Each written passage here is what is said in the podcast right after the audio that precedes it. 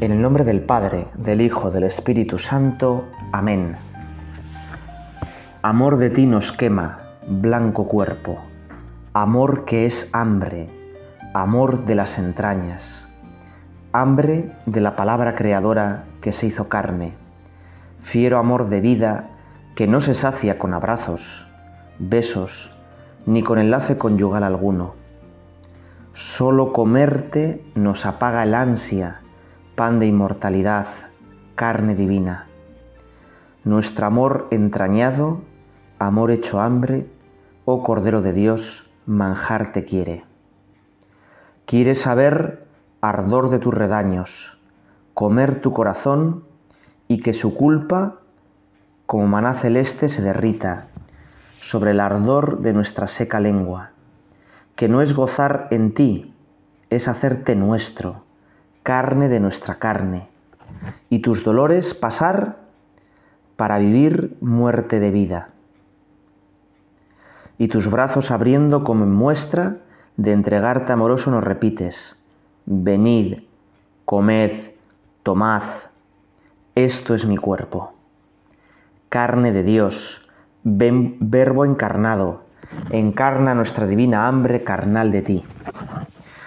Bueno, hemos comenzado con esta poesía tan bonita, un poco complicada, un poco alambicada, pero que no es de ningún santo, ¿eh? es de Miguel de Unamuno, pero que nos puede venir muy bien para comentar este pasaje del Evangelio. Fíjate que el Evangelio podríamos compararlo con un monte y llegamos ahora a la cumbre, a la cúspide. Llegamos al relato de la última cena en nuestra meditación sobre el Evangelio de San Mateo. Y como dice muy bien este poema que hemos leído, solo el mismo Dios sacia nuestra hambre, nuestra sed. Nada externo, nada humano, nada creado nos puede saciar del todo. Dios nos ha creado con unas ansias infinitas para que le busquemos. Y siempre que hacemos algo, en realidad estamos buscando a Dios. Siempre que obramos, estamos obrando buscando nuestra felicidad. Tú piensa un poco en lo que haces todos los días, pues todo lo que haces todos los días lo haces para ser feliz.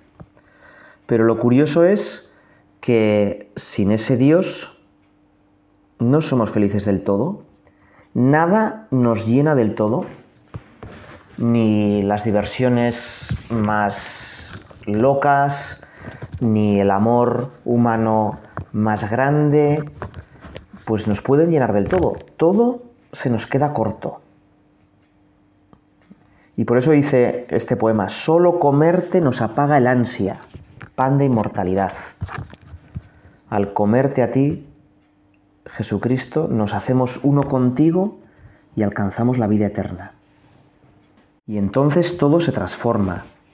Pasamos tus dolores, nos unimos a la cruz para vivir la muerte, pero que es una muerte que nos lleva a la vida, pues dice, para vivir muerte de vida. Y el abrir tus brazos en la cruz, pues nos enseñas a cómo amar. Y por eso acaba así, carne de Dios, verbo encarnado encarna nuestra divina hambre carnal de ti.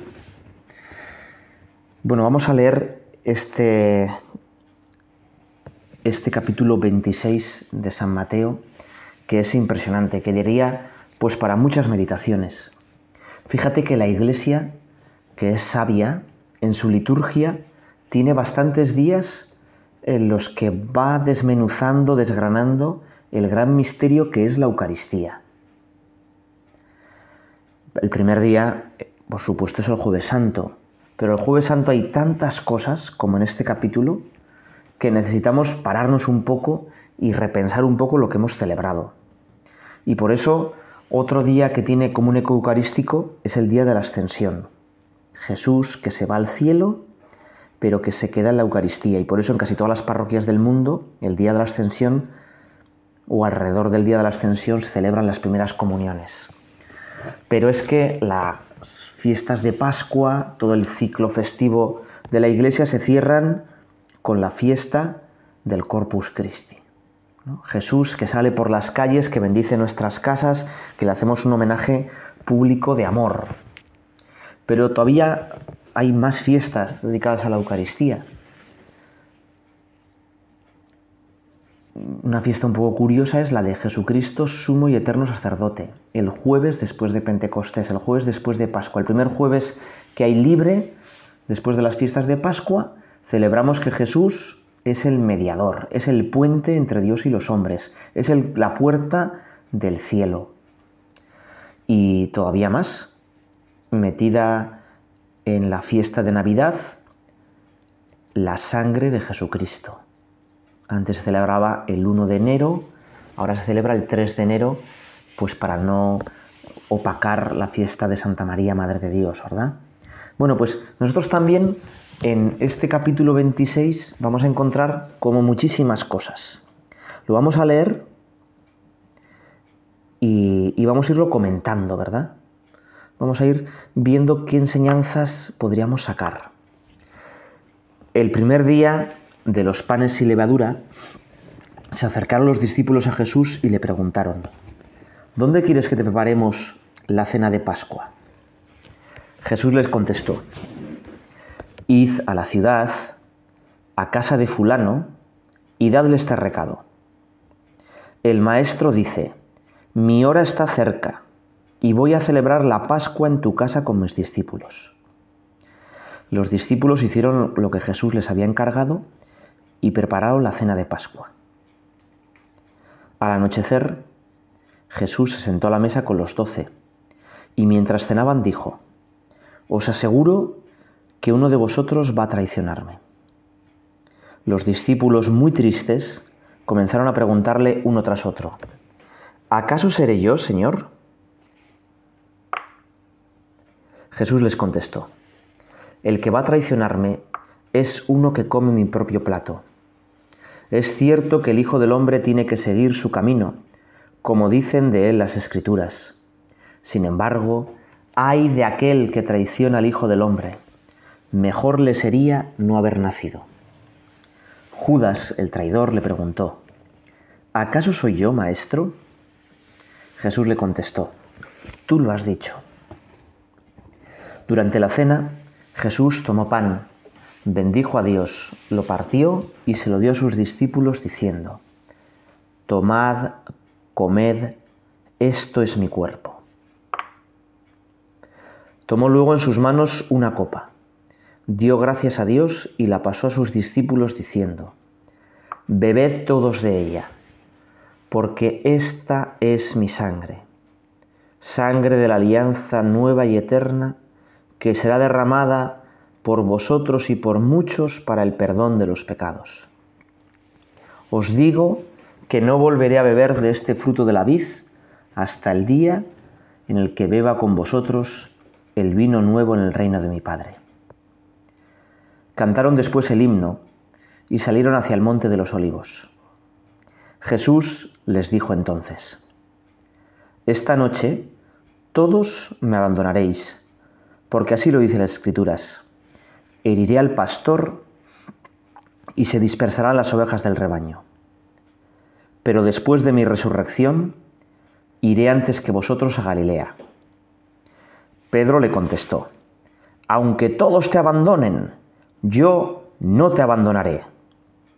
Jesús insistió, te aseguro que esta misma noche, antes de que cante el gallo, tú me habrás negado tres veces. Pedro insistió, yo no te negaré, aunque tenga que morir contigo. Y lo mismo decían los otros discípulos. Bueno, pues fíjate que lo primero empieza en la fiesta de los panes sin levadura. Y a mí me recordaba esto a estas parábolas que contaba Jesús, ¿no? De la parábola de la levadura. Que cada uno de nosotros tenemos que ser como una levadura que se mete en medio del mundo y que da un montón de fruto, ¿verdad? Y los judíos precisamente celebraban la fiesta de los panes sin levadura, de los panes ácimos. Se habían convertido en una religión que ya no salvaba, que decía lo que estaba mal, pero que no tenía la fuerza para llevar a las personas a no hacerlo. Y por eso toda esa religión judía queda abolida con Jesús, ¿verdad? Y Jesús pregunta, ¿dónde quieres que, que preparemos? Le preguntan a Jesús, ¿no? ¿Dónde quieres que preparemos la cena de Pascua? Y es que la cena de Pascua, la misa, hay que prepararla. Lo primero es, hombre, no llegar apresuradamente, llegar tarde, ¿no? Pero hay una preparación que es durante todo el día, pues situaciones que vemos complicadas, hechos difíciles, personas que dicen pues que pues, están enfermas o que tienen problemas, te encomendaré en la misa, rezaré por ti en la misa. La mejor oración que tenemos es la Santa Misa. Y por eso, pues la tenemos que preparar. Los que vamos a misa todos los días, pues ir recogiendo como intenciones, como personas, proyectos, para ponerlos en el altar, en el ofertorio, ponerlos ahí todos. Y luego también una preparación que es toda mi vida, Señor, te la voy a entregar igual que Jesucristo se entrega en la misa. Por eso, preparar la misa, ¿no? Y Jesús les contesta, ¿dónde quieres que preparemos? Y le dice, id a la ciudad. Muchos a lo largo de la historia han sentido la llamada de apartarse de la ciudad, de apartarse del mundo, de buscar en la soledad un encuentro mayor con Jesucristo, son los contemplativos. Pero tú y yo, Dios nos ha llamado a estar en la ciudad. Y preparamos la cena de Pascua en medio del mundo, en un mundo que cada vez pues, se va complicando más, en un mundo que tiene muchísimas cosas buenas, pero también muchas cosas malas, que se está volviendo pagano, bueno, pues ahí es donde con nuestro trabajo, con nuestra presencia, nuestra familia, preparamos la misa. Y fíjate que no sabemos cómo se llama fulano, ¿verdad? Iza la ciudad a casa de fulano. Algunos parece ser que los exégetas dicen que seguramente sería la familia de Marcos, porque Marcos, que era un niño, estaba en la, en la casa. Seguramente serían su familia. Pero fíjate esta familia de San Marcos, qué suerte, ¿no? Oye, que te dice Jesús, oye, voy a cenar en mi casa con, en tu casa con todos mis discípulos, el acontecimiento más importante de la historia se va a hacer en tu casa. Bueno, pues eso mismo te lo dice a ti también. Yo quiero entrar en tu casa. Yo quiero entrar en tu cuerpo.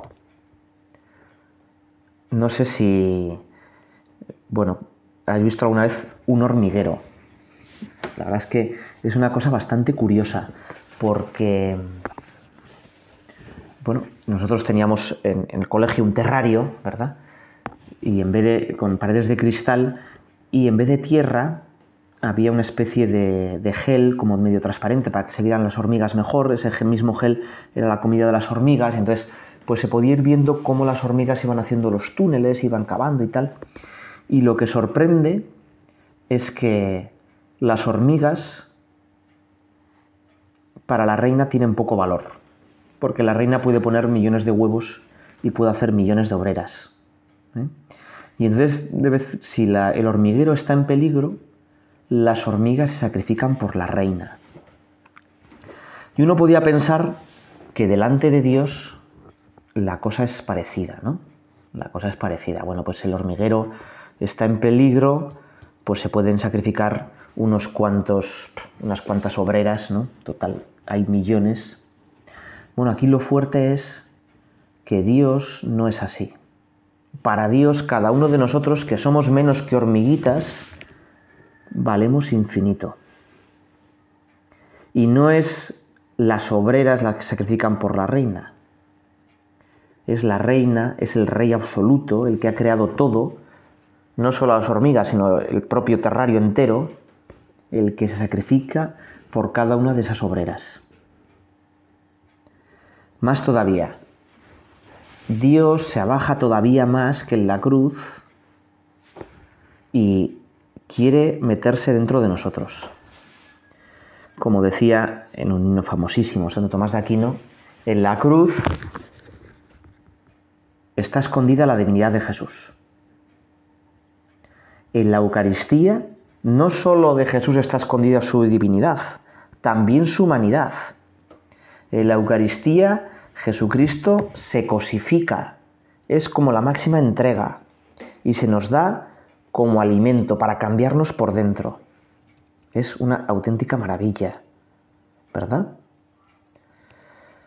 Bueno, y lo curioso es que este relato de la maravilla que es la Eucaristía viene precedido por la traición.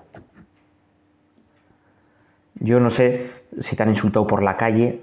Bueno, chicos, son cosas que hay que pasar, ¿no? Pero te insultan a un desconocido, hombre, te sienta mal, te pica un poco, igual eres de sangre caliente y te... Claro, pero si te insulta uno de tu familia, tu hermano o tus padres, eso sí que, ¿no? Bueno, pues a Jesús le va a fallar uno de esos pues que le querían. Y como contraste de ese amor gigantesco, de esa entrega absolutamente loca, que es la Eucaristía, que es la cruz, está la incapacidad de sus apóstoles. Viene como enmarcada. Primero anuncia la traición de Judas y después la traición de Pedro. Ni siquiera el mejor de los apóstoles es capaz de no traicionarle. Y tú y yo, pues tenemos que sentir que Dios nos quiere con locura y que sin embargo nosotros, pues un millón de veces le traicionamos. Hay una famosa saeta de Semana Santa que dice, Pedro te negó tres veces, mil veces yo te he negado. Si Pedro lloró su culpa, la mía yo lloraré. Bueno, pues nosotros empezamos así la misa también, ¿no? Pidiendo perdón. Y en esta meditación pues también tenemos que pedir perdón a Dios, ¿verdad? Porque, pues sí, nosotros también, uno de vosotros va a traicionar, me dice Jesús. Pues sí, uno de vosotros o todos me vais a traicionar. Y es curioso porque tendríamos que pedirle también, los apóstoles, discípulos muy tristes, comenzaron a preguntar uno tras otro, ¿acaso seré yo, Señor? Bueno, pues, ¿acaso seré yo? Pues sí, eres tú, ¿verdad? Yo también. Y tenemos que pedir por tanta gente pues que le ha traicionado a Jesús y siente que no lo ha traicionado. Que son los que no pueden arrepentirse. ¿Eh? Judas por lo menos sabía que había hecho mal. Eso lo llevó a la desesperación, eso lo llevó a pensar que Dios era muy pequeño y que no podía perdonarle. Pero el problema es que en nuestra sociedad hay tantísima gente que abandona a Jesús aparentemente sin importarle nada. Bueno, bien, creí durante un tiempo, pero bueno, ahora ya, ya no creo. Bueno, pues qué pena, ¿verdad? Vamos a pedirle al Señor por tanta gente que ha traicionado a Jesús, que le ha abandonado. Y seguidamente pues el, el Evangelio nos cuenta la institución de la Eucaristía, que la sabemos de memoria, ¿verdad? Porque todas las misas se renueva, se repite. Tomad y comed, esto es mi cuerpo. Tomad y bebed, esta es mi sangre. Bueno, pues Fíjate que en, Jueves Santo es un día como muy especial y vivimos la misa de manera como muy metidos. Cada día tendría que ser un Jueves Santo. Cada día que vamos a misa, esta maravilla se renueva. La liturgia no es que nos acordamos de que Jesús un Jueves Santo hizo eso, sino es como si nos metiéramos una máquina del tiempo y volviéramos aquel cenáculo en aquel jueves santo. En cada misa estamos repitiendo lo que pasó allí. ¿eh? nuestro Dios es siempre cercano. En la Eucaristía se nos entrega con su cuerpo, con su sangre, con su alma, con su divinidad. Y nos ama hasta el extremo. En el Evangelio de San Juan dice, habiendo amado los suyos, los amó hasta el extremo. Ya Jesús no podía amarnos más. A nosotros nos toca, amor con amor se paga, pagarle con nuestro amor, pagarle con una buena comunión. ¿Eh? A los chavales en el colegio, por ponerles, intentar explicarles pues cómo es la Eucaristía y, y cómo es nuestro Dios, ¿verdad? Y cómo nuestras tentaciones son siempre de hacer un Dios pequeño, un Dios como a nuestra medida, les explico, les pregunto en clase, bueno, vamos a ver, ¿qué superpoder os gustaría tener? A todos, por lo menos a la mayoría, les gustan las películas de superhéroes y están todo el día, muchos, algunos vienen disfrazados al colegio de superhéroes, ¿no? De Spider-Man y de Batman y no sé qué, y casi todos en las mochilas o los estuches tienen alguna cosa de superhéroes, ¿no? Y están todo el día, el juego que más les gusta es jugar a superhéroes, ¿no? Y cada uno es un superhéroe, bueno, y entonces pues, te dicen todo tipo de cosas. Yo me gustaría tener super velocidad, a mí me gustaría ser tan fuerte como Hulk, a mí me gustaría leer las mentes de las personas, a mí me gustaría ser invisible, a mí me gustaría... Y en el fondo las películas de superhéroes son todas lo mismo. Hay un malo que es malísimo, que parece que tiene mucho más poder que los superhéroes, pero los superhéroes al final luchan y vencen al malo malísimo. Y cuando digo películas de superhéroes, también podéis poner ahí las de vaqueros, ¿eh? las de la Segunda Guerra Mundial, las de Harry Potter y El Señor de los Anillos. Son todas prácticamente iguales. Vencemos al malo con la violencia, luchando. Pero Dios no es así. Dios, si quisiera vencer a los malos con la violencia, directamente dejaría pensar en ellos y no existirían o directamente no los habría creado. Pero Dios es un Dios que respeta nuestra libertad, que no quiere vencer, sino que quiere convencer. Y por eso, pues, se atado las manos. Dios nos ha creado libres y respeta nuestra libertad infinitamente, como es Él. Y por eso existe el infierno, el infierno existe porque Dios me quiere tanto que respeta mi libertad hasta las últimas consecuencias. El infierno no es otra cosa que estar toda la eternidad sin Dios y con uno mismo. Entonces es que es un infierno, o sea, uno al final se amarga. Y si no, pues mirar las personas que viven solas y están amargadas, bueno, pues es un horror su vida, ¿no? Bueno, entonces, ¿qué hace Dios? ¿Qué hace Dios? ¿Qué hace Dios para vencernos y no convencernos? ¿Cuál es el máximo superpoder? Bueno, pues el máximo superpoder sería que los malos libremente se convirtieran en buenos. Ante los enemigos, que esos enemigos se conviertan en amigos y nos ayuden. Eso que no pasa en ninguna película, ¿verdad? Que los malos de repente pues hagan amigos de los buenos y todos acaben pues ¿eh? sin romper cosas y sin pegarse y, y ya está, ¿no? Y nos hacemos todos amigos y todo se soluciona, ¿verdad? Bueno, eso es lo que hace Dios. Y lo hace con un superpoder muy especial, que es que se mete dentro de nosotros, que se queda dentro de nuestros corazones físicamente para enseñarnos a amar como Él. Bueno, pues vamos a agradecerle, ¿no?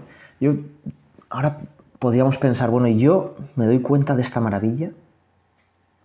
¿O comulgo casi por rutina? Ya sabéis que la Madre de Calcuta mandó que en todas las sacristías, para que las leyera el cura, principio el cura de su congregación, pero el cura que le toque celebrar, pues mandó poner un, papelito muy sencillo. Yo lo vi cuando estaba en Londres con las hermanas, las hermanas de la caridad.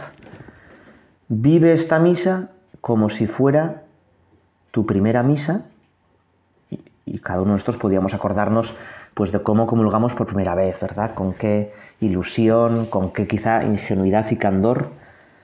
¿eh? Como si fuera tu primera misa, como si fuera tu última misa. Imagínate cómo comulgarías si sabes que hoy te vas a morir, si sabes que esta comunión va a ser tu viático, tu pasaporte hacia el cielo.